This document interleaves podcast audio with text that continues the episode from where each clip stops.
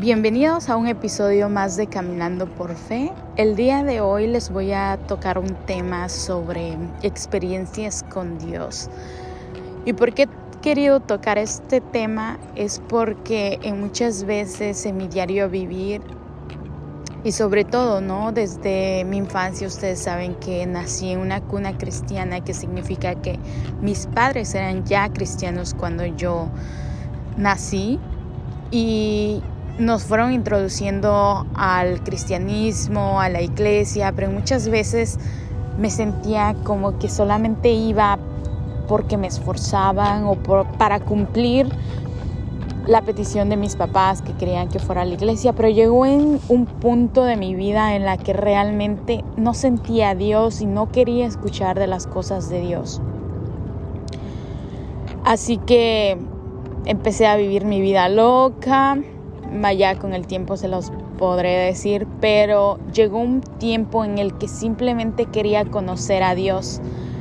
Y pasaron muchas cosas en mi vida en la que fue el, ok, ¿quieres conocer a Dios? ¿De qué forma, no?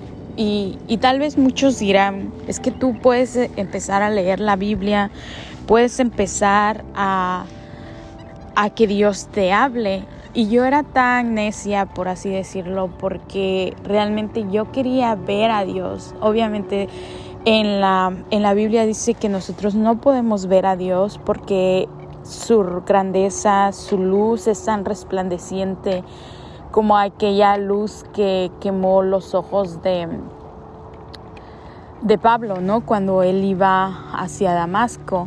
Entonces son esos casos en los que dices, pero ¿cómo puedo sentir? ¿Cómo puedo escuchar la voz de Dios? Y esa era mi pregunta, porque realmente no podía conocerle aún. ¿Y por qué no podía conocerle aún? Porque no tenía una relación con Él en esos momentos. Y llegó el tiempo en el que dije, Señor, quiero conocerte y quiero experimentarte, quiero saber cómo te mueves, por qué las personas dicen que eres real. Y llegó esa pregunta en la que, Señor, si tú eres real, quiero conocerte. Pasó el tiempo y han sucedido muchas experiencias que hasta el día de hoy, por ejemplo, la más actual fue ayer. Hace unos días recibí una llamada en la cual uno de mis pacientes o de mis clientes. Él tiene demencia, tiene la edad de setenta y tantos años y ahora lo diagnosticaron que a él solamente le quedan tres a seis meses de vida.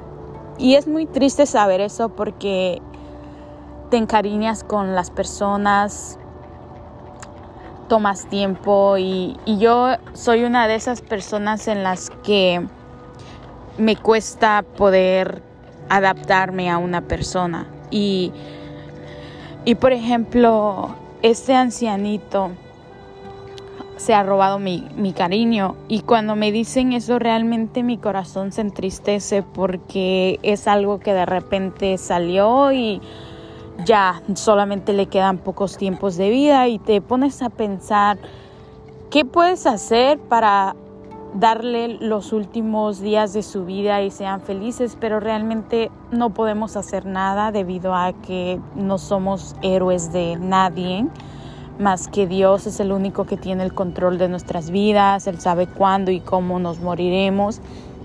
Entonces llega un punto en el que tienes que aceptarlo, ¿no? Y más porque estoy en la área trabajando con las personas con demencia y sí es algo duro porque como ellos ya están avanzados de edad, les queda poco tiempo de vida, ¿no? Y sé que uno de mis propósitos también en esta vida es poder despedir y, entregar las almas de las personas que están a punto de morir al Señor. Obviamente, ¿qué, es, qué significa eso? Que tengo el privilegio de poder estar con ellos en los últimos días de su vida. Y tengo muchos casos, pero este no es el punto. El punto es que me llaman, recibo esa, noticia y realmente justamente también el día de, perdón, no fue ayer, fue antier, el día de antier me llaman y me dicen, Mayra, por favor te necesito porque la, la señora que lo estaba cuidando le dio COVID. Y esto hizo a que ella se tuviera que ir al hospital y no tenían nadie en quien los cubriera, entonces me toca a mí en esos casos de emergencia poder ir a, a cubrir ese, ese horario, ¿no? Pues el punto que como salí de emergencia, no llevaba gasolina y justamente en el freeway se aprendió la luz de que te falta gasolina. No llevé mi mochila donde tengo mi dinero obviamente y olvidé eh, mi cargador. Entonces se me juntaron todas las cosas y ese día solamente estaba enfocada de poder llegar con el Señor y cubrir ese horario. Bueno, resulta que me quedé con él, amaneció y obviamente tenía en mente que tenía que, que echar gasolina, pero que se me había olvidado que no llevaba dinero. Y obviamente no podía avanzar porque ya había avanzado un recorrido que ya se me iba a acabar y ya no iba a tener, entonces me daba más miedo quedarme en la calle.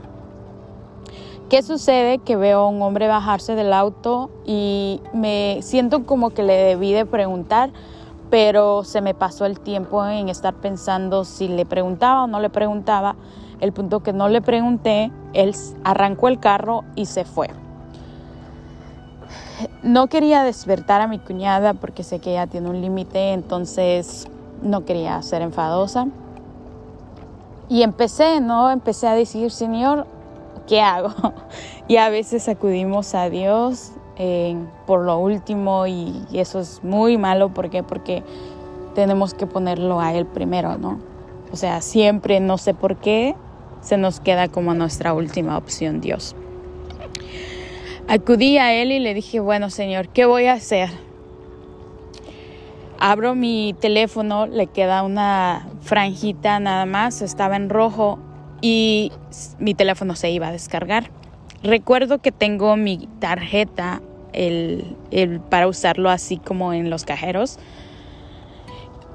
y que automáticamente te lo cobre sin tener la tarjeta el digital. Ok.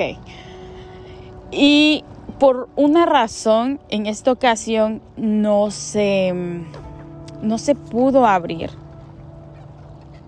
Entré en la gasolinera y estaba una muchacha en la cual le la saludo y le digo cómo está. Ella me ve que estaba batallando con mi tarjeta y simplemente le digo, oye, no se puede cargar mi tarjeta.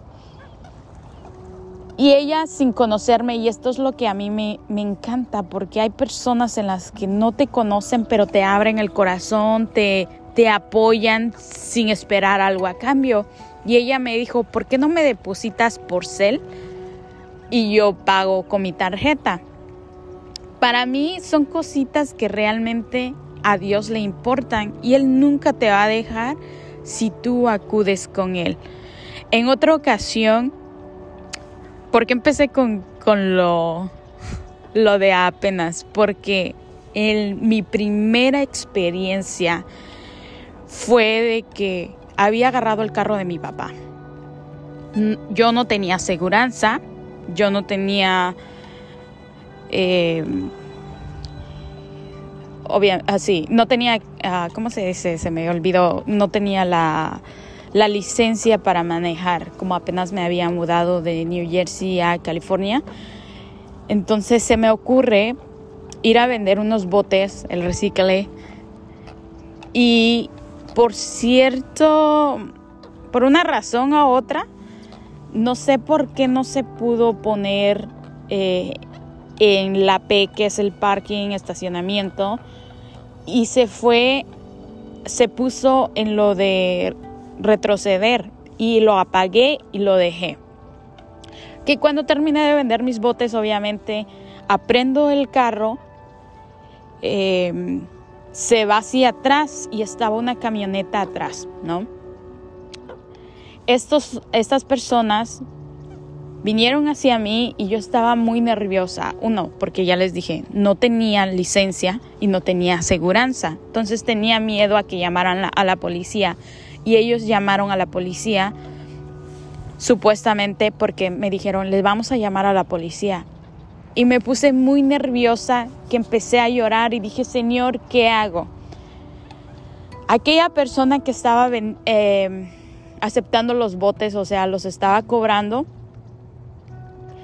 esta persona estaba atendiendo y me dijo, ¿sabes qué? Te ves muy nerviosa, no te preocupes, yo pago lo que debes y después regresas y me pagas. Esta fue otra experiencia más en la cual pude ver a Dios porque son casos pequeños, son muy grandes que marcan tu vida. Por ejemplo, en esta ocasión yo pude conocer un corazón que no espera dar ah, o que da sin esperar algo a cambio. Porque esta persona sin conocerme pagó 200 dólares por mí y él no sabía si yo regresaba o no. O sea, fácilmente yo no podía, yo no hubiera regresado, pero regresé. Regresé a pagarle muy agradecida y estoy pensando regresar y pagarle a esta muchacha o, darle un pequeño obsequio porque son cosas que realmente ya no las hacen. Y ahí es donde estos son experiencias que yo veo a Dios. ¿Por qué? Porque Dios nunca nos abandona. Y es muy bonito porque realmente cuando más estás distraída, cuando más estás pasando por cosas en tu vida, es donde tú ves a Dios trabajar, es donde el Dios te sorprende, es donde Dios te muestra las, las cosas y tal vez sean pequeñas en las que te consiente, pero que realmente marcan tu vida. Y eso es por lo que quiero empezar y quiero empezar a grabar todas mis experiencias con Dios.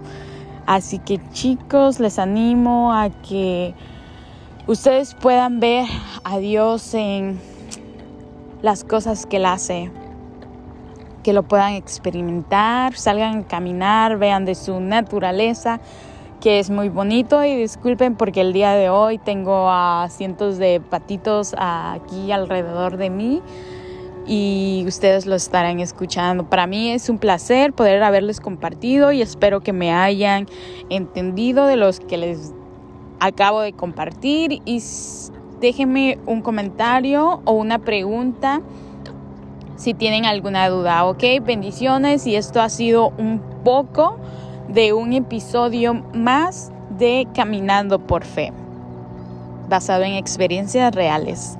Bendiciones.